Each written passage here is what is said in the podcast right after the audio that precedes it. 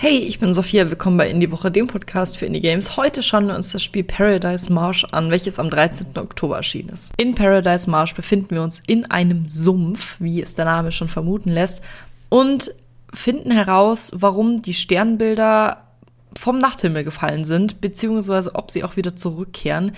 Dabei wandern wir durch eine sehr malerische Landschaft in Pixelart.